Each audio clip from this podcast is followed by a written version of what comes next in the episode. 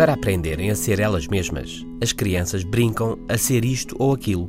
Sou um cowboy ou um astronauta, sou um jogador de futebol. E agora, com jogos de computador, esta realidade vai, como costuma dizer-se, muito à frente.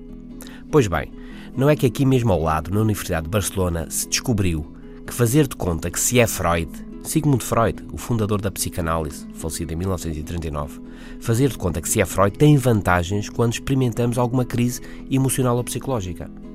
A investigação foi feita e as experiências concluídas com um grupo de 20 voluntários. E se já se sabia que a ilusão de se estar no corpo de outra pessoa usando tecnologias de realidade virtual pode afetar a percepção, ficou agora a saber-se que estar-se na pele de outro, utilizando também a realidade virtual, afeta a forma como pensamos e sentimos.